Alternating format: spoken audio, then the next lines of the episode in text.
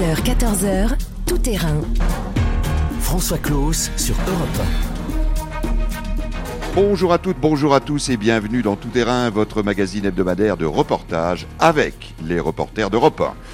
Au sommaire de ce samedi, les États-Unis, bien sûr, à 48 heures des obsèques de George Floyd à Houston, retour sur une folle semaine dans une ambiance de guerre civile à Minneapolis et de guerre médiatique dans le pays, orchestrée par Donald Trump. Nous serons avec le correspondant d'Europe 1, Xavier Yvon.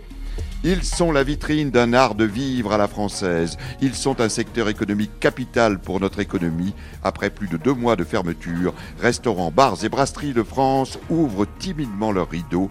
Entre bonheur gustatif et profonde inquiétude, Pierre Herbulot était au fourneau pour tout terrain. Notre grand reporter Jean-Sébastien Soldaini fut l'un des premiers à franchir jeudi la frontière franco-italienne. Il a parcouru pour nous une région meurtrie qui entrevoit le soleil et rêve de Vintimille à Venise d'un autre monde pour accueillir différemment les touristes. Écrans blancs et pelouses vides, la grande désespérance du foot français. Des petits clubs amateurs aux pensionnaires de la L1, le football français attend désespérément le coup de sifflet du redémarrage. Explication de Jean-François Pérez et reportage signé Simon Rubin dans tout terrain. À quoi peut bien ressembler un concert de musique live? Distancié et masqué. C'était une première hier soir à Strasbourg, dans la célèbre salle La Laiterie. Angèle Châtelier était pour terrain parmi les quelques 50 privilégiés qui ont vécu le premier concert live post-confinement. Elle nous racontera. Voilà pour le sommaire. Tout terrain, c'est parti. Europe 1, tout terrain. François Claus. Direction les États-Unis où il flotte comme un parfum de veillée d'armes à 48 heures des obsèques de George Floyd qui seront célébrées dans sa ville natale de Houston, Texas, où plus de 60 000 personnes sont attendues. Des manifestations sont annoncées tout le week-end dans le pays alors que des vidéos privées stigmatisant la violence policière font florès. Retour sur une folle semaine Bonjour Xavier Yvon. Bonjour François, bonjour à tous. Correspondant permanent d'Europe 1 aux États-Unis, vous êtes arrivé le 30 mai au soir à Minneapolis. C'était cinq jours après la mort de George Floyd. Vous arrivez, Xavier, dans une ville en état de guerre. Oui, c'était le premier soir où il y avait euh, un couvre-feu à 20h et je suis arrivé euh, un peu avant. Alors, en sortant de l'aéroport, j'ai filé directement euh, sur les lieux des manifestations. Et en approchant, c'est vrai que la première chose qui, vous alerte, c'est, l'odeur très forte de, de brûlé. on voit la fumée noire qui monte encore des incendies de la veille. Et puis, et puis on aperçoit des blindés de, l'armée, enfin des gardes nationaux qui sont eux-mêmes en uniforme avec fusil d'assaut. Et, on sent cette tension tout de suite chez les manifestants qui sont rassemblés devant les barrages. Il y en a certains qui hurlent au visage des policiers qui sont, alignés là en, en tenue anti-émeute. Et j'ai encore cette image en tête d'un d'un jeune noir qui était fascinant de colère et qui passait de policier en policier et qui leur demandait en, leur criant, mais vraiment à 2 cm, euh, si pour eux, il était lui-même un être humain. Et c'est cette ambiance de, de rage que vous rencontrez, que vous racontez à l'antenne. Nous sommes dans la matinale du samedi 1er juin. Il est 20h dans le quartier de Longfellow, le couvre-feu entre en vigueur, mais les manifestants sont toujours là, au milieu des bâtiments brûlés. Rentrez chez vous ou vous serez arrêté, intime les haut-parleurs d'un blindé. Face au cordon de policiers, le jeune Tony s'agenouille et ne bouge pas. Je suis terrifié, bien sûr, j'ai très peur, dit-il. Mais si on ne fait rien, rien ne changera. J'ai vraiment peur, mais je reste. On a tout essayé depuis 200-300 ans, explique-t-il. Rien ne change. Qu'est-ce qu'on peut faire d'autre? des grenades lacrymogènes explosent, des balles en caoutchouc fusent. Pour se protéger le torse, Jay a enfilé un gilet de sauvetage. L'inculpation du policier blanc qui a étouffé George Floyd avec son genou, ça ne suffit pas, dit ce jeune afro-américain. Ils l'ont juste arrêté pour que nous, on s'arrête, explique-t-il. Mais on veut aussi les trois autres policiers qui étaient là. Jay ramasse des pierres et s'avance vers les forces de l'ordre qui continuent à reculer et finissent par abandonner le terrain. De la fumée s'élève dans le ciel. Les rues de Minneapolis appartiennent toujours aux manifestants. Plus tard, ils iront même bloquer une autoroute du centre-ville. Et nous reviendrons demain, prévient un tag sur un mur. Minneapolis, Xavier Yvon, Europe 1. Reportage très fort, effectivement, Xavier. Ce que l'on n'a peut-être pas suffisamment mesuré, nous, en France, c'est le niveau des, des, destructions dans la ville. Oui, c'est vrai que ça, ça m'a, beaucoup frappé. Vous parliez tout à l'heure d'état de guerre. Euh, il y a un carrefour de Minneapolis, par exemple, où je me suis retrouvé au milieu, j'ai fermé les yeux, je les ai rouverts, j'ai regardé autour de moi et je me suis dit qu'en fait, je pourrais être dans une ville euh, bombardée. Il y avait un immeuble effondré, euh, il y en a un autre où il restait juste la façade noircie, euh, un garage qui était totalement aplati comme un millefeuille, euh, le squelette métallique d'un commerce avec des ruines encore fumantes. Alors, c'est pas une zone de conflit. euh, Vous connaissez François, moi aussi. Euh, C'est évident qu'on n'est pas dans un endroit qui est bombardé par des avions, mais euh, vraiment le niveau de destruction par le feu était extrêmement impressionnant. Et c'est ça, c'est sur des, kilomètres le long de la grande artère de la ville qui s'appelle Lake Street. Euh, et d'ailleurs, ça, c'est la grande différence qu'il y a entre euh, Minneapolis et les autres villes où il y a eu aussi des violences. Euh, c'est qu'il n'y a pas le même niveau de destruction. À New York, par exemple, je l'ai constaté aussi, il y a eu beaucoup de casses, des pillages, mais c'était du mobilier urbain et des vitrines, pas des immeubles et des bâtiments comme à Minneapolis.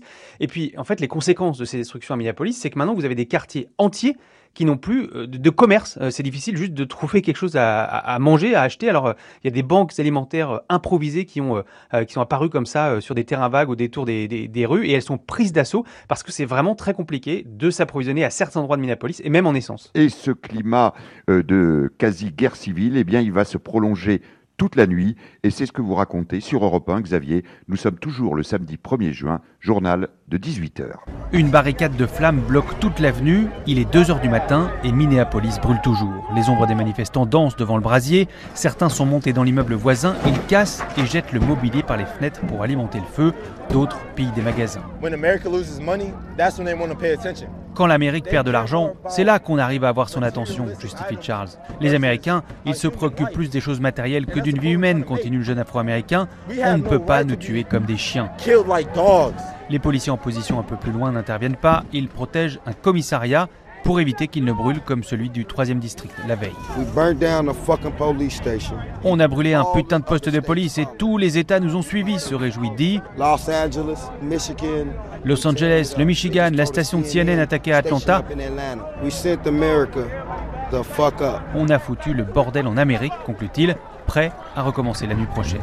Minneapolis, Xavier Yvon, Europe 1. Ce qui a été euh, frappant dans cette ambiance qu'on entend encore euh, derrière vous, là, comme si on y était, euh, Xavier, c'est la manière dont les journalistes ont été pris à partie par les forces de l'ordre au cœur de ces affrontements. Hein. Oui, c'est vrai. Alors, encore une fois, on se demande si on est vraiment aux États-Unis, le, pays de la liberté absolue, et notamment la liberté de la presse qui est protégée par le, premier amendement. le Centre de protection des journalistes, qui est un peu l'équivalent de Reporters sans frontières aux États-Unis, a recensé jusqu'à présent 300 incidents entre la police et, les journalistes. alors, le plus médiatique, vous l'avez peut-être vu, l'image, c'est l'arrestation en direct d'un journaliste de CNN qui est noir. Son collègue blanc, lui, n'est pas inquiété. Mais il y a aussi des, des reporters visés et blessés euh, par des balles en caoutchouc, du gaz lacrymogène, alors qu'ils s'identifiaient clairement comme journalistes. L'Australie, d'ailleurs, demande une enquête après des violences contre deux de ces journalistes. L'Allemagne euh, condamne aussi. On a vu la, vidéo d'un journaliste allemand euh, en direct qui est visé par des tirs de balles en caoutchouc de, de, policiers qui leur dit je suis de la presse et qui continue à se faire viser par, des balles. Moi-même, j'ai failli me faire passer les menottes. J'étais avec un groupe de manifestants qui étaient coincé entre deux cordons de police dans une, rue euh, résidentielle. Je m'étais mis à l'écart avec la perche et le micro bien visible. Les policiers m'ont attrapé, forcé à m'asseoir, ils m'ont hurlé dessus, il n'y avait aucun dialogue possible. Euh, finalement, euh, juste avant qu'on me passe des menottes, il y a un officier qui a regardé mon badge, qui a dit ok, je vous fais sortir de là, mais qui m'a menacé, qui m'a dit qu'il m'arrêterait pour de bon s'il me recroisait, ce qui est totalement anormal parce que la presse avait le droit d'être là, même sous couvre-feu dans les rues de Minneapolis. Est-ce qu'on pourrait appeler cette guerre de l'information qui vous a donc physiquement touché et qui a physiquement touché les journalistes, eh bien, elle s'est prolongée tout au long de la semaine, attisée par Donald Trump lui-même. Nous en reparlons après une courte pause. François Claus sur Europe 1. Jusqu'à 14h, vous écoutez Tout Terrain, l'émission des reporters d'Europe 1 avec vous, François Claus. Il est 13h11. Allez, on repart au pays de Donald Trump. Donald Trump, qui on le sait se complaît dans l'adversité, a sciemment fait le choix de, monter en première ligne en utilisant, Xavier Yvon, tous les ressorts qu'il maîtrise si bien de la communication directe avec son électorat via les réseaux sociaux. Hein. Oui, on a très peu entendu Donald Trump surtout les premiers jours, mais on l'a beaucoup lu avec ces, tweets incendiaires qui sont clairement faits pour, diviser le pays. Euh, il y a un tweet qui était même tellement choquant que même le réseau social Twitter est intervenu pour la première fois pour regarder euh, le président américain, euh, l'accusant de glorifier la violence. il avait écrit que quand le pillage commence, les tirs commencent, qui est une phrase qui a été empruntée à, à l'extrême droite américaine. Donald Trump n'a cessé de mettre les violences sur le dos de l'extrême gauche, des antifas sans aucune preuve. Et puis surtout, il n'a montré absolument aucune compassion, aucune parole pour les racines de la colère des, Noirs américains. Et en fait, tout ça, c'est dans la logique de Donald Trump. Hein. Donald Trump, il fait tout pour mobiliser sa base. C'est eux contre nous. C'est ça son unique boussole. Comment se faire réélire en novembre Et il le cache pas, hein, parce qu'un matin cette semaine, euh, un tweet qu'on a reçu au réveil, c'était écrit en lettres capitales, juste une date, 3 novembre c'est la date de l'élection présidentielle. Le paroxysme de cette communication, il fut atteint là, dans cette sortie du bunker dans, lequel il était euh, euh, confiné, vers l'église évangéliste qui a été incendiée à quelques encablures de la Maison Blanche, avec cette fameuse Bible à la main. Et c'est ce que vous racontiez, Xavier, le mardi 2 juin, dans la matinale d'Europe. Oui, alors Donald Trump a bien commencé son allocution par des mots pour la famille de George Floyd. Nous avons tous été horrifiés et révoltés, a-t-il dit, par sa mort. Il a promis que justice sera faite, mais c'est tout, pas un mot sur le malaise des Afro-Américains, sur les racines de cette colère. Tout le reste n'a été que menaces et intimidations. Les violences de ces derniers jours, c'est du terrorisme domestique, a dit le président américain, et c'est la faute des groupes d'extrême gauche, des anarchistes, et aussi des gouverneurs incapables d'imposer la loi et l'ordre, c'est la nouvelle phrase fétiche du président américain. Pendant qu'il parlait dans le jardin de la Maison Blanche, on pouvait entendre à l'extérieur les explosions des grenades lacrymogènes. Les forces de l'ordre étaient en train de charger et de repousser une foule qui manifestait pacifiquement autour de la Maison Blanche.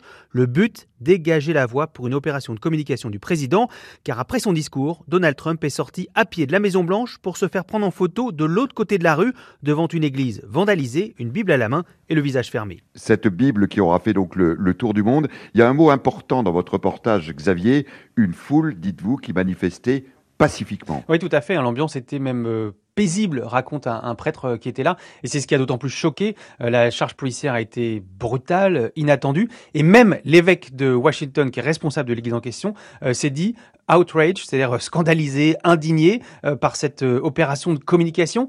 Et, elle avait en fait visiblement pour but, pour, pour Donald Trump et, ses conseillers, de regagner des points dans les rangs des évangéliques dont le, soutien est en train de, de, baisser selon les sondages. Et ça, c'est un électorat essentiel pour sa réélection. Vous voyez, on en revient toujours à la même boussole de Donald Trump le 3 novembre. Le 3 novembre, son électorat, mais en même temps, dans son propre camp et au plus haut niveau, on a vu des fissures apparaître cette semaine euh, aux États-Unis. Oui, et d'ailleurs, surtout chez les militaires qui se rebiffent clairement depuis que Trump euh, a menacé de les envoyer contre leurs propres concitoyens.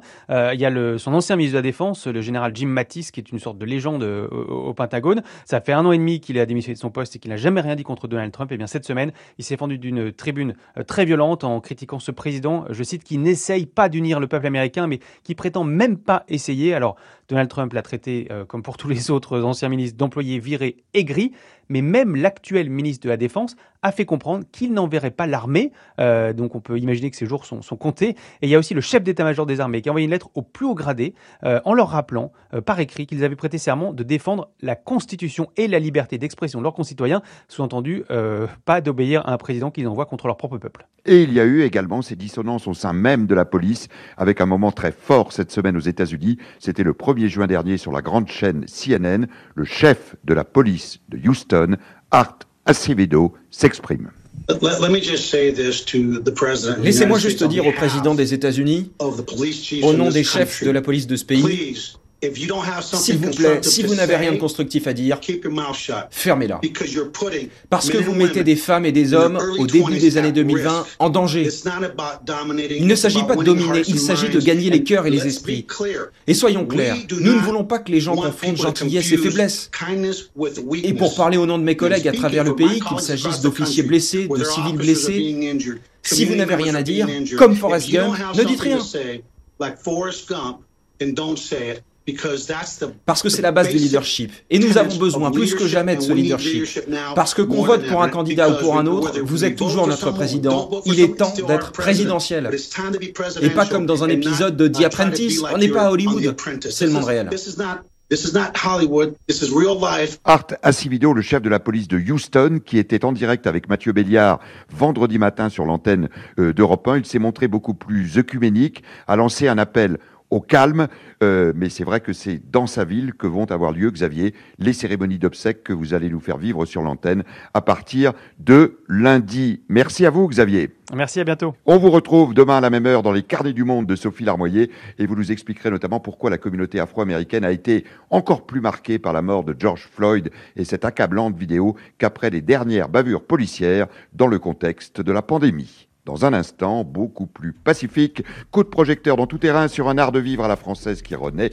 Bars et brasseries accueillent cette semaine leurs premiers clients après deux mois et demi de rideaux désespérément baissés. Europe 1. Il est 13h20, Tout Terrain, l'émission des reporters d'Europe 1 se poursuit jusqu'à 14h avec vous, François Claus. Tout Terrain qui, cette semaine, a réservé sa table au restaurant. Et de ce qu'on pourrait même appeler, Marlène, un art de vivre à la française. Mais c'est aussi un secteur économique capital. Nous évoquions samedi dernier avec Fabienne Lemoyle dans Tout Terrain la réouverture dans des conditions sanitaires très strictes des bars, des brasseries, des restaurants en France. Il était donc logique qu'une semaine plus tard, nous retournions vers les fourneaux et les comptoirs pour voir comment tout cela s'est déroulé. Bonjour Pierre Herbulot. Bonjour François. Pierre, je redonne un chiffre quand j'évoque un secteur économique capital. La restauration en France, c'est 70 milliards d'euros de chiffre d'affaires, 740 000 salariés, 400 000 saisonniers. C'est tout simplement le sixième employeur du pays. Vous étiez, Pierre, mardi matin, 6 heures, devant l'un des 246 000 restaurants de France. Nous sommes chez le chef Dorian Vicard à la Loup, commune d'Apremont, département de l'Oise. Reportage. Rouvrir un restaurant, c'est avant tout une affaire de geste. Tourner une clé dans une serrure, aiguiser un couteau. Il est 6 heures du matin. Le chef Dorian Vicard est seul au milieu de sa cuisine. On nous a fermé le restaurant quand même euh, du jour au lendemain. Et aujourd'hui, euh, on le réouvre. On, est vraiment, on a hâte de, retrouver nos clients, de retrouver un rythme euh, normal. À peine le temps de boire un café qu'on toque déjà à la porte. Voilà, première livraison. C'est Christine, donc la fille de Daniel Duquesne, notre boucher, qui est à Rosson. Là, on a une poitrine de porc qui fait fumer à chaud euh, lui-même, voilà, sur de une poitrine fumée comme ça, là, on n'en trouve plus. Le poissonnier et le maraîcher suivent pendant cette valse des ingrédients dans la salle entièrement dépoussiérée, désinfectée et allégée de 10 couverts. Une toute autre chorégraphie est en train de se jouer. On a positionné euh, des tapis avec donc un protocole à respecter d'attendre, hein, bien sûr. Dernière répétition de l'accueil client version Covid. Stéphane, je suis le responsable de salle et le sommelier de la maison.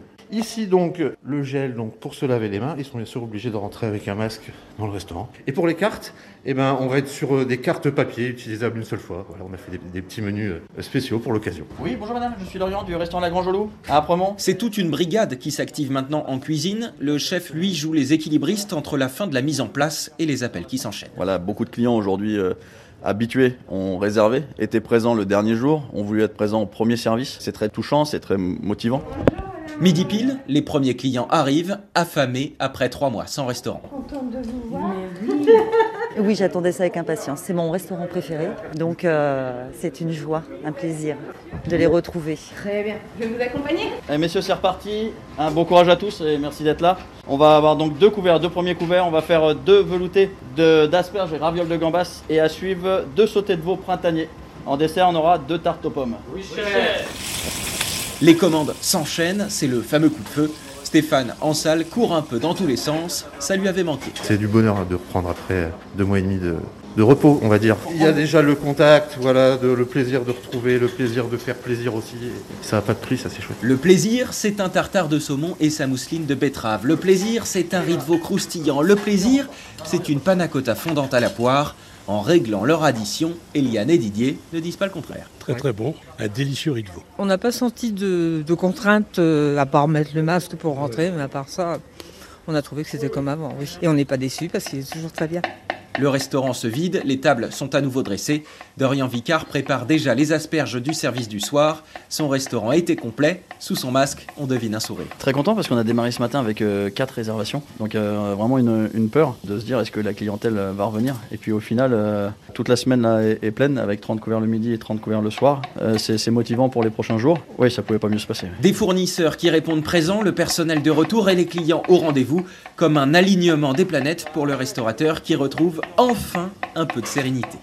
Magnifique reportage, merci Pierre, là qui ouvre l'appétit. On sent le bonheur du chef, le bonheur des clients, le bonheur du personnel, mais il faut quand même bien dire que tout le monde n'a pas la même chance que Dorian Vicard à la Grange au Loup. Non, euh, malheureusement, c'est un peu trop tôt pour dire euh, si euh, le cas de ce restaurant est un peu l'exception. Mais ce qui est sûr, c'est que beaucoup de restaurateurs s'en sortent moins bien. D'abord parce que si lui ne perd qu'un quart de, de, sa capacité pour faire respecter les mesures de distanciation sociale, certains établissements sont obligés de diviser par deux leur nombre de couverts. Et puis il y a tout, les restaurateurs parisiens, qui sont près de 20 000, eux, en zone orange, doivent se contenter d'une euh, terrasse. Euh, je discutais avec plusieurs d'entre eux ce matin encore. Si c'était bien reparti en début de semaine, le froid et la pluie ont largement douché euh, la reprise depuis deux jours. Alors, euh, néanmoins, pour ces restaurateurs, parmi les 14 500 brasseries parisiennes, beaucoup voulaient ouvrir, à l'image de, de Emmerich, qui euh, s'occupe du Parlou, non loin d'Europe 1, dans le, dans le 15e arrondissement. Pour lui, ouvrir son restaurant, c'était pas seulement une question financière. Écoutez-le. Il n'y a pas que la rentabilité, je pense, que ça soit pour euh, les gens du quartier. Nous, on a un bistrot, ça fait 20 ans qu'on est là. Pour que ce soit les gens du quartier, ils nous ont vachement soutenus quand on a fait la vente emportée. Pour le personnel aussi. Parce que bon, ils sont qu'à 84% hein, au chômage partiel. Mais voilà, moi, il me tarde qu'ils puissent euh, toucher la totalité de leur salaire également. Donc bon, euh, tant pis. Si on gagne un peu moins, euh, oui, on va essayer de ne pas travailler à perte, hein, bien sûr. Mais bon, je pense que voilà, et on va s'adapter. On est moins nombreux. On va faire tourner les équipes pour pas que ce soit les mêmes qui sont au chômage partiel tout le temps puis retrouver un semblant d'activité. Il faudra bien redémarrer un jour, hein, de manière. Hein. Il faudrait bien redémarrer un jour, notamment donc au Parlou, dans le 15e arrondissement, pour aller manger un, un bon aligot. On l'a compris, Pierre, le secteur de la restauration en France a besoin d'être durablement soutenu et on peut craindre de nombreuses faillites malgré tout. Oui, parce que euh, qui dit reprise dit fin du chômage partiel et donc euh, quand vous passez des commandes auprès de vos fournisseurs, que vous faites revenir des serveurs, des cuisiniers, un plongeur et que derrière vous faites deux couverts à cause de la pluie, vous perdez énormément euh, d'argent, sachant que ça fait deux mois hein, que les restaurants ne font plus de chiffre d'affaires, qu'il y a des loyers à payer, des charges qui reviennent. C'est clairement un numéro d'équilibriste sur une corde raide et surtout sans filet.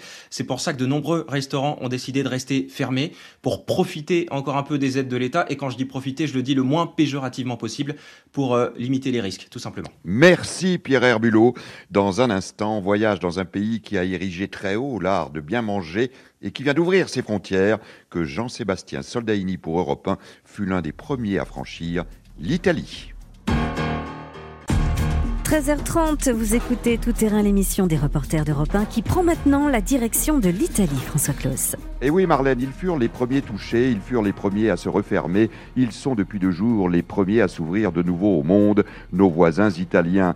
Bonjour Jean-Sébastien Soldaini. Bonjour. Grand reporter à Europe 1, vous vous êtes lancé depuis trois jours dans un road movie qui doit vous mener, si tout va bien, jusqu'en Grèce pour partager avec nos auditeurs la route d'une Europe en plein déconfinement. Car oui, le virus a brisé pendant trois mois le rêve matérialisé il y a un quart de siècle d'un continent sans frontières.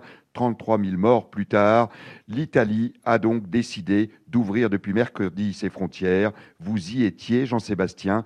Impression, il faut bien le dire, très étrange. Oui, sentiment bizarre, c'est presque ne pas se sentir chez soi, comme s'il fallait montrer patte blanche pour aller de sa chambre à son salon, parce qu'avec le temps, nous nous étions habitués à aller en Italie, comme en Espagne, comme en Allemagne, à y aller comme nous allions acheter notre pain finalement.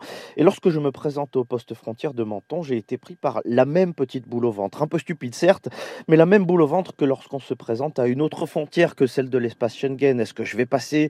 Est-ce que les douaniers vont être tatillons? Là, le contexte est un peu particulier, c'est sûr, mais il faut dire que voir ce poste frontière désert, ça rajoutait un peu à cette angoisse. Et puis surtout, ce n'est pas un douanier qui m'a accueilli, mais un militaire de l'armée italienne. Bonjour monsieur. Ah, Je suis un journaliste français. Bonjour, remplissez ce papier. Et là en dessous, vous m'écrivez où vous allez et pourquoi vous y allez. Une simple formalité finalement, même si je suis passé avant la date officielle de l'ouverture des frontières, c'est parce que je suis journaliste, parce que j'avais une raison de travailler en Italie, c'est pour ça qu'ils m'ont laissé passer. Alors, euh, la frontière passée, vous prenez la direction de Vintimille, la touristique, et de Milan, l'industrieuse pour deux ambiances, Jean-Sébastien, très différentes. Oui, tout à fait différentes. Vous sentez que les deux villes n'ont pas vécu le confinement et l'épidémie de la même façon. À Vintimille, sur la Riviera, moins touché, presque épargné, c'est très détendu. La distance physique disparaît très vite avec vos interlocuteurs.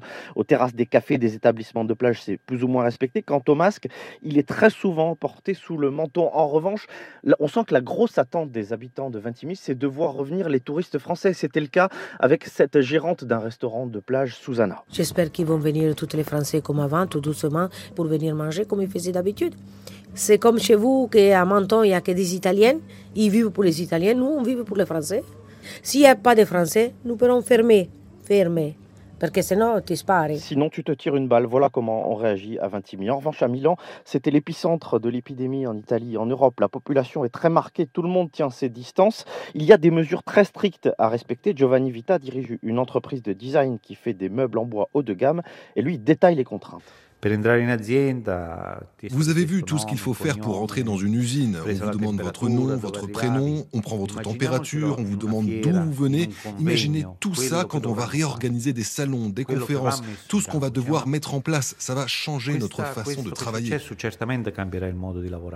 car très clairement à Milan, on est beaucoup plus marqué par euh, l'épidémie, euh, Jean-Sébastien. Oui, il faut relancer Milan, car c'est le poumon économique du pays. Le maire a l'habitude de dire depuis plusieurs jours que si la ville ne repart pas, c'est toute l'économie de l'Italie qui va rester à l'arrêt. Et avec ce confinement, euh, toutes les industries locales, la mécanique, le textile, tout s'est arrêté avec cette conséquence enregistrée, relevée par le gérant de l'association Caritas, Luciano Gualzetti.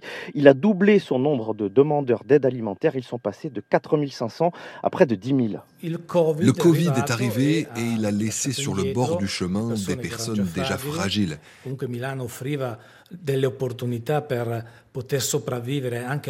Même si Milan offre des possibilités pour survivre, il a suffi de deux semaines de blocage, avec l'impossibilité pour beaucoup de mamans de faire des ménages, d'aller tenir compagnie, de donner des soins, impossible pour elles de nourrir leurs propres enfants étudiants, par exemple.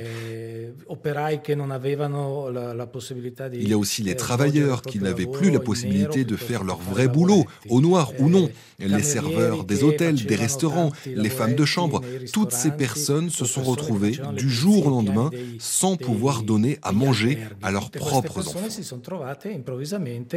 Eh, senza la possibilità di, addirittura di, di dare da mangiare ai propri figli. Et c'est dans cette situation qu'est l'une des principales places boursières d'Europe et c'est assez inquiétant. Et vous avez pris de bilan la direction de Venise, où vous vous trouvez aujourd'hui.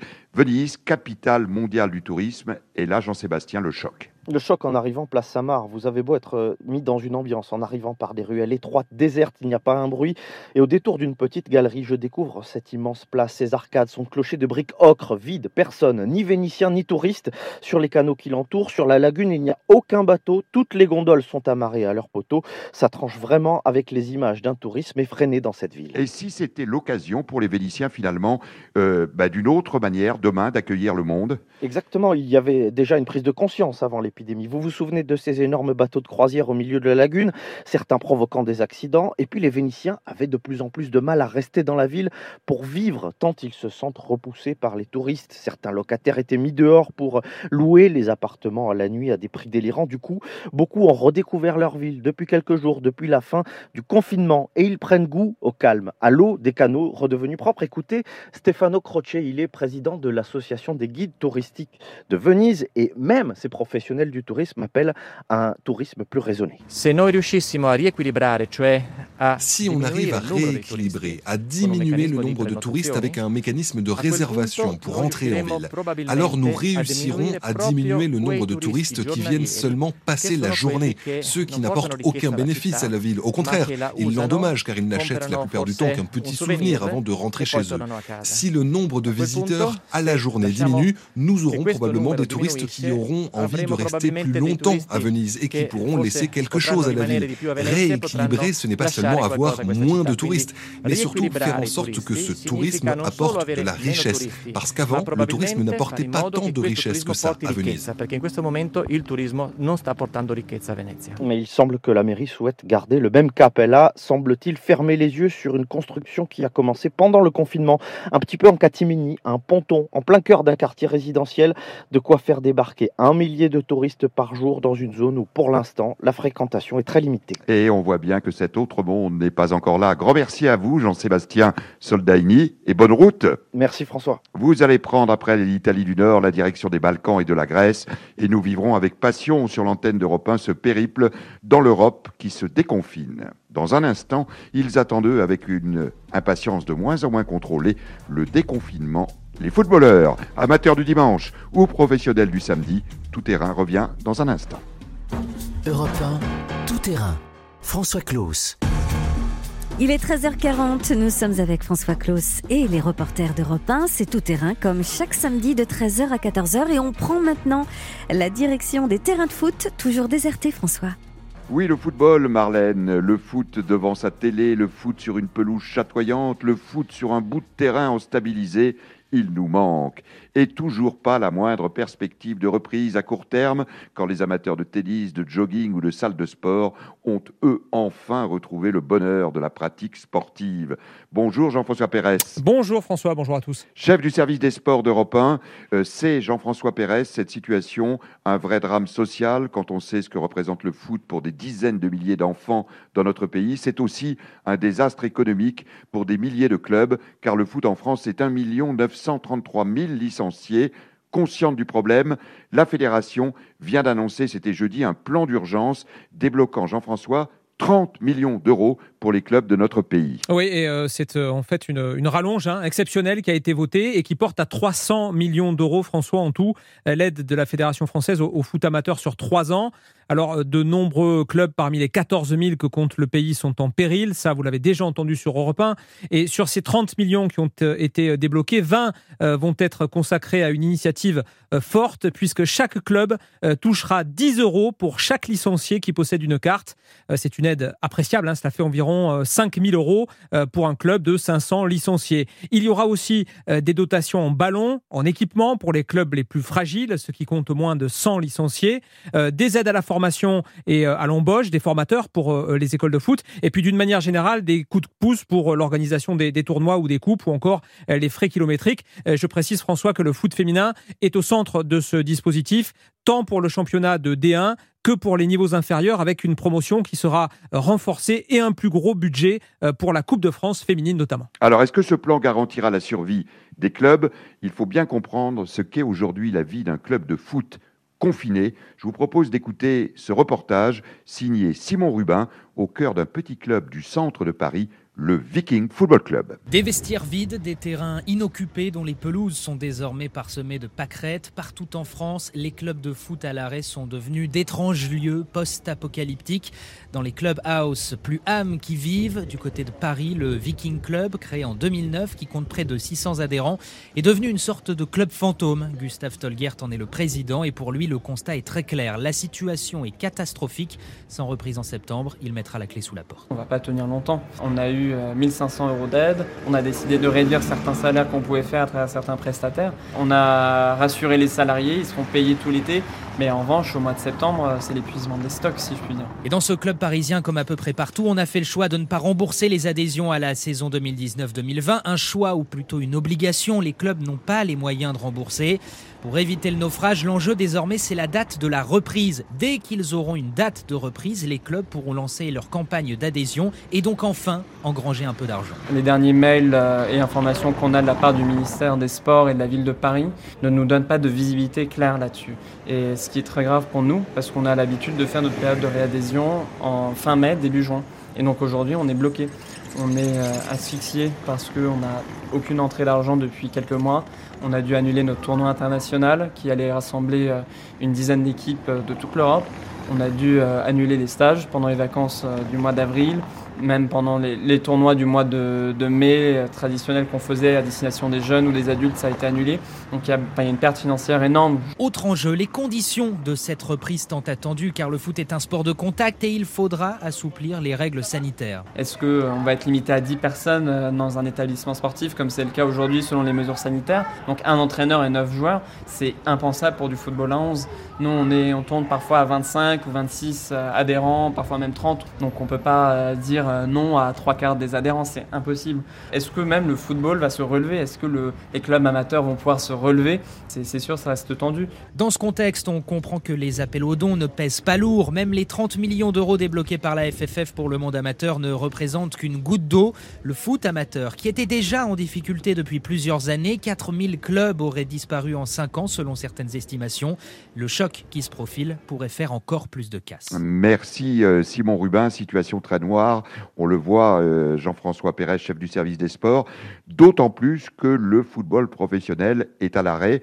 La France a pris très tôt, euh, par la voix de Noël Legrette et du ministère des Sports, une décision lourde de conséquences économiques, Jean-François. Oui, c'est l'arrêt du championnat. Hein, et euh, Jean-Michel Aulas, l'omniprésent président de l'OL, estime à 900 millions d'euros euh, les pertes euh, dues à cet arrêt des, championnats de Ligue 1 et de Ligue 2. D'autres sources évoquent davantage la somme de 5 à 600 millions, mais peu importe, euh, la somme est colossale et ce qui a fait le plus parler, c'est le manque à gagner sur les droits télé, puisque Canal et Beansport n'ont pas payé l'intégralité des droits de la saison, seulement les trois quarts, arguant à juste titre hein, qu'on ne paye pas pour un spectacle qui n'a pas lieu. Cela a donné lieu à une négociation rocambolesque entre les diffuseurs et une délégation de présidents de Ligue 1, dont Nasser Al-Khelaifi, à la fois patron du PSG et de Beansport à l'international, autrement dit, il a négocié avec lui-même.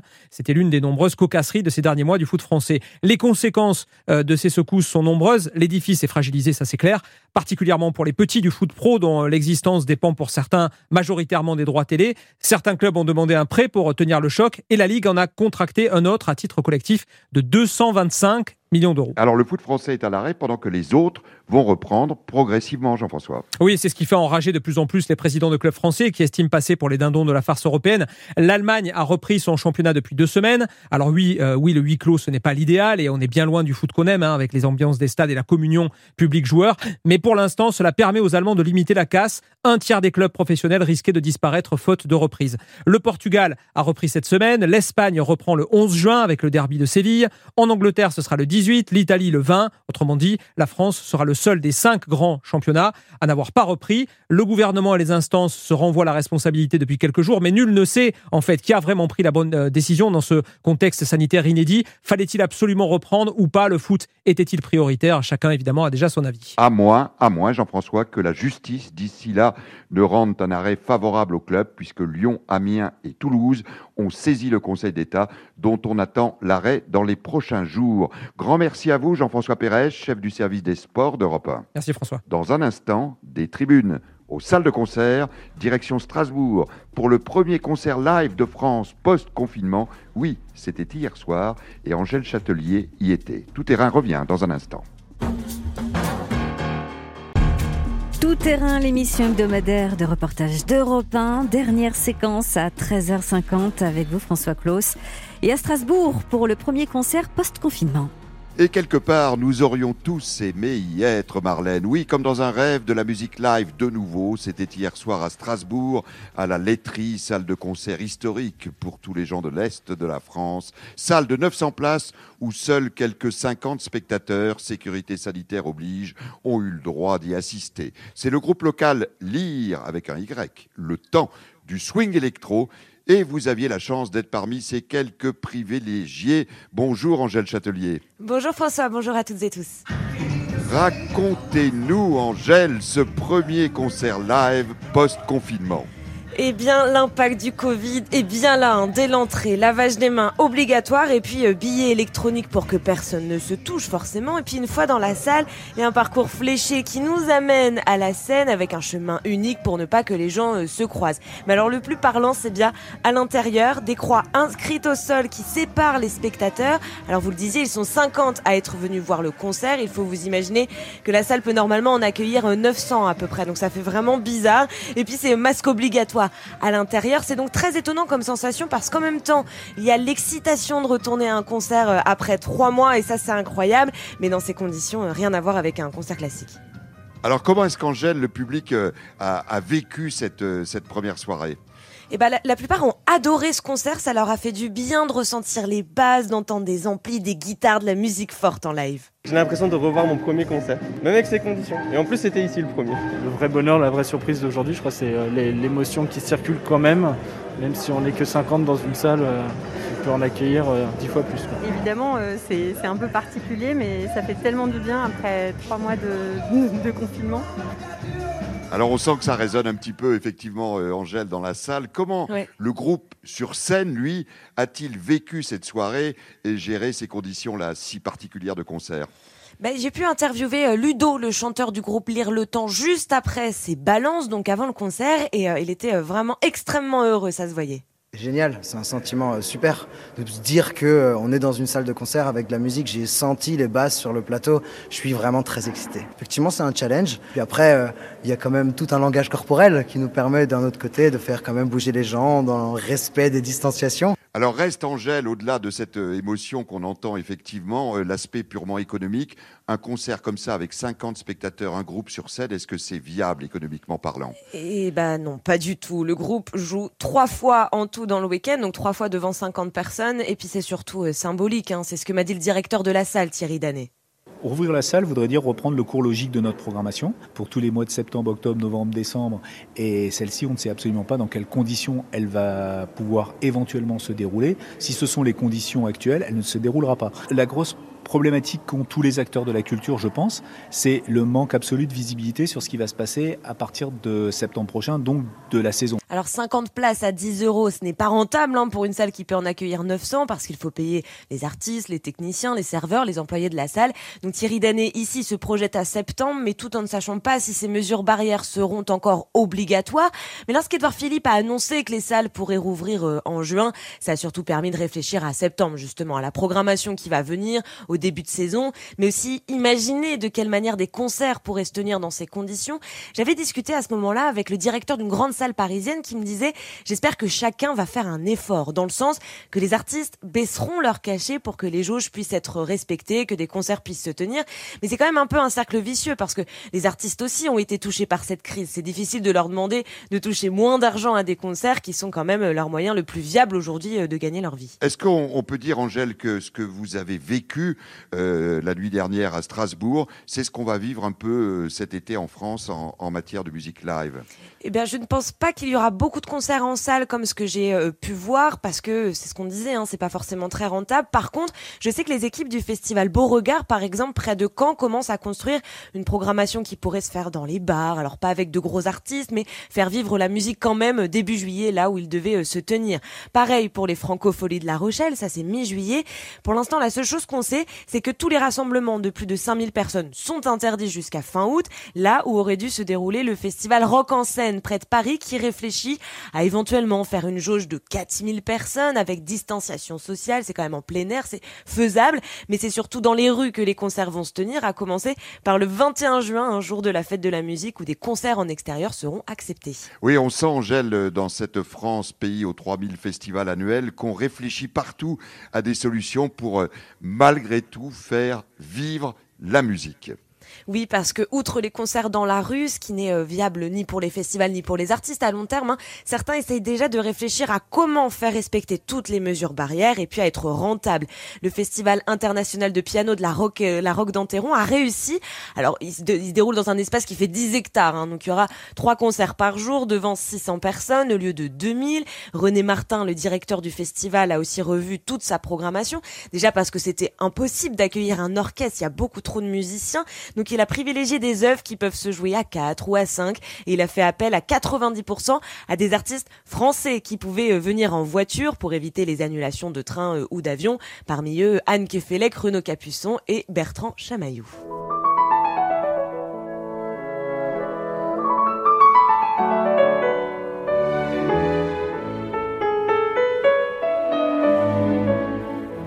Rien de mieux, ma chère Angèle, que de chuter sur ces magnifiques sonorités de piano qui, Covid ou non, résonneront donc bel et bien au mois d'août dans le magnifique parc du château de Florent à la Roque d'Enterron. Merci Angèle Châtelier du service culture d'Europe 1. À bientôt. Europe 1. Ainsi s'achève cette édition de Tout Terrain, le magazine hebdomadaire de reportage d'Europe 1. Par ordre d'entrée en son de ce samedi, vous aurez entendu Xavier Yvon à New York, Pierre Herbulot dans les cuisines de la Grange au Loup à Apremont, Jean-Sébastien Soldaini sur les routes du nord de l'Italie, Jean-François Pérez et Simon Rubin sur les terrains de foot d'Île-de-France et Angèle Châtelier à l'instant à Strasbourg. Remerciements appuyés à Capucine Patouillet qui m'a aidé à préparer ce magazine, à Kevin Ousti et Julien Blanc qui l'ont réalisé et à vous Marlène qui m'avez accompagné dans cette belle balade radiophonique. Samedi prochain, vous retrouverez Fabienne Lemoyle. Bon après-midi sur Europe 1. Merci François. Et à ce soir, bien sûr, pour le journal de 18h. Et l'après-midi sur Europe 1 se poursuit avec Christophe Ondelat dans un instant, euh, qui va nous raconter une folle aventure dans les glaces de la côte est du Groenland. Août 2012. Alban Michon et Vincent Berthet partent en kayak pour un périple de plus de 1000 km. Leur but, plonger sous les icebergs sans se faire bloquer par la glace. Et puis, je vous rappelle à 15h, il n'y a pas qu'une vie dans la vie avec Isabelle Morizet qui s'entretient aujourd'hui avec l'écrivain Guillaume Musso à l'occasion de la sortie de son nouveau roman.